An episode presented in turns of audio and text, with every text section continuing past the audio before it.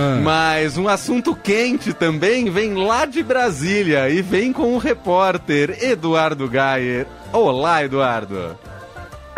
Oi, Leandro, boa tarde para você, boa tarde, Emanuel, a todos que nos ouvem no Eldorado, prazer conversar com vocês. Obrigado, tá aqui, Gayer, e a gente, bom, o Gayer tá aqui para falar sobre um anúncio, já havia uma expectativa para esse 25 de maio, o governo já vinha dando indicativos a que poderia iniciar um processo de reindustrialização ou até como diz no artigo, hoje o Estadão publica um artigo do vice-presidente Geraldo Alckmin e do presidente Luiz Inácio Lula da Silva, falando sobre neoindustrialização, ou melhor, os dois utilizam esse termo em relação ao país. Mas fato é que o foco todo está voltado para os planos do governo em relação a descontos para o carro popular. No final das contas, o que saiu, Gayer, em relação a isso? A real é que é uma agenda bastante popular que ajuda a popularidade do governo, né, Manuel? Na verdade, hoje rolou uma reunião no Palácio do Planalto, comandada pelo presidente Lula. Estavam lá também o vice-presidente Alckmin, ministro da Fazenda Fernando Haddad, o ministro da Casa Civil Rui Costa e representantes do setor automobilístico. E basicamente o anúncio foi feito o seguinte: o governo vai fazer um programa para baratear o preço dos carros. É um programa voltado para carros abaixo de 120 mil reais e baseado em desconto nos impostos, ou seja, desconto no piscofis e no IPI cobrado sobre a indústria automobilística. A ideia é que esse desconto barateie o preço do carro, ou seja, que a indústria repasse para o consumidor essa queda nos impostos, né? E tudo isso vai obedecer a alguns critérios. São critérios, três critérios, segundo disse o vice-presidente Geraldo Alckmin, que também é ministro da Indústria. São critérios de eficiência energética, ou seja, o nível de emissão de carbono, densidade industrial, uma questão aí de capacidade de gerar emprego, e crescimento no entorno da indústria e o próprio preço, a ampliação ao acesso ao carro. Então, quanto mais as empresas se aproximarem desses critérios, mais desconto elas vão ter nos impostos. Quanto menos elas se aproximarem, menor será esse desconto. Nas contas do governo, o resultado vai ser em carros de 1,5% a 10,96%, quase 11% mais baratos. Então, um carro de 90 mil reais, aplicando teto, pode sair por 81 mil reais. Agora, está tudo muito incerto, essa aqui é a grande realidade, porque ainda não tem conta de impacto fiscal, ou seja, quanto que isso vai custar para os cofres públicos, afinal é um dinheiro que o governo vai deixar de arrecadar também. Nós não sabemos ainda quanto tempo essa medida vai durar, vai ser uma medida provisória, mas nós não sabemos a duração, um ano, seis meses, dois meses, três meses, enfim. Essas contas ainda estão sendo feitas pelo ministro da Fazenda, Fernando Haddad, mas já rolou um anúncio hoje até para marcar esse dia 25 de maio. O presidente da Anfave, ele também participou, que é uma, uma entidade do, do setor automobilístico, participou dessa reunião e no final conversou com jornalistas e diz que com essas medidas há uma grande expectativa, uma grande probabilidade de oferecer carros populares aí por menos de 60 mil reais. Vamos aguardar para ver se esse desconto nos impostos chega no consumidor, né? Exato. Até porque os carros mais baratos hoje no mercado brasileiro estão próximos a 70 mil reais. Ah, e mesmo conseguindo aí os 11%, quase chegam aí nesses 60%, mas ficar abaixo dos 60% realmente é, terá que ser feito todo uh, um esforço. Agora, como você disse, eu acho que essa é a parte que muito interessa a todos, os especialistas também, Gaia, é no momento que o Brasil aprova, numa primeira etapa, o arcabouço fiscal, um governo que precisa muito de arrecadação para cumprir as metas colocadas ali no arcabouço fiscal, como é que consegue conceder desoneração de impostos, né? Então essa conta ainda não foi apresentada, né, Gaer?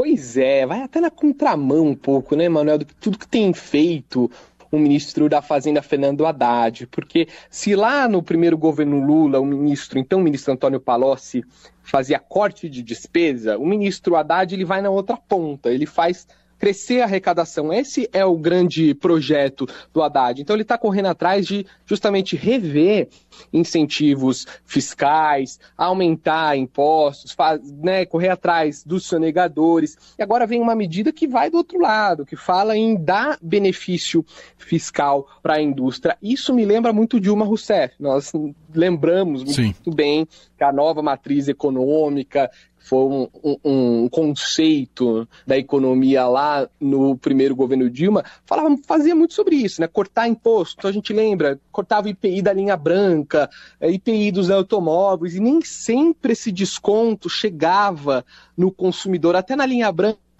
o repasse aconteceu, mas em outros setores da indústria, nós vimos que esse desconto, na verdade, foi embolsado pelos industriais ou não conseguiu ser repassado.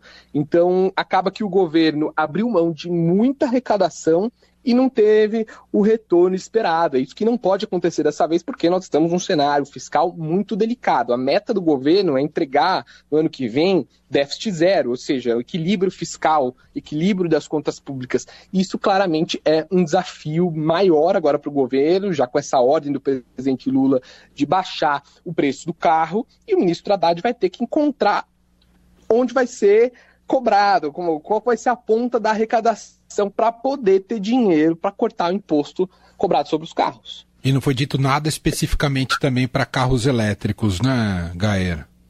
Nada, até uma, uma agenda que vai um pouco na contramão do mundo, porque o mundo está discutindo carro elétrico, o mundo está discutindo reduzir até mesmo o uso de carro, investir em transporte coletivo, e a gente vê o governo discutindo carro com combustível fóssil. Tudo bem que tem ali um componente até para ganhar esse benefício fiscal, que é ter um carro que emita menos gases poluentes, os gases do efeito estufa, mas em nenhum momento foi citada a questão do carro elétrico. A gente infere, é claro, que um carro elétrico oferecido nesse programa atingiria o máximo nessa nota de emissão de, né, de, de, gases do efeito estufa e conseguiria um desconto ainda maior no PIS/COFINS. Mas é fato que não é um programa voltado para carros elétricos ou para carros que não poluam, que tem algum outro tipo de tecnologia.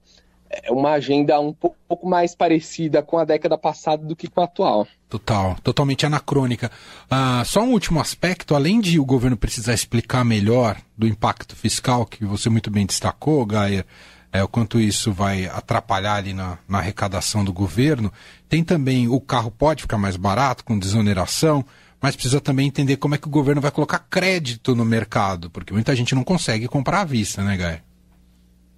Exatamente. O, a agenda de crédito está mais na mão do BNDES. Até hoje, o, o presidente do BNDES, ex-ministro Luiz Mercadante, foi à Fiesp e anunciou uma linha de crédito voltada a exportadores, voltada à indústria, mas é tudo muito na linha do produtor. Né? Não estamos falando aqui de um crédito voltado ao consumidor, a pessoa física que possa tomar um crédito para comprar o carro, para fazer uma aquisição nesse sentido. Então fica realmente no lado do produtor. Vamos ver se com o salário mínimo atual, mesmo um carro de 60 mil se torna acessível para as pessoas, mesmo em 2023, quando o assunto lá fora é outro.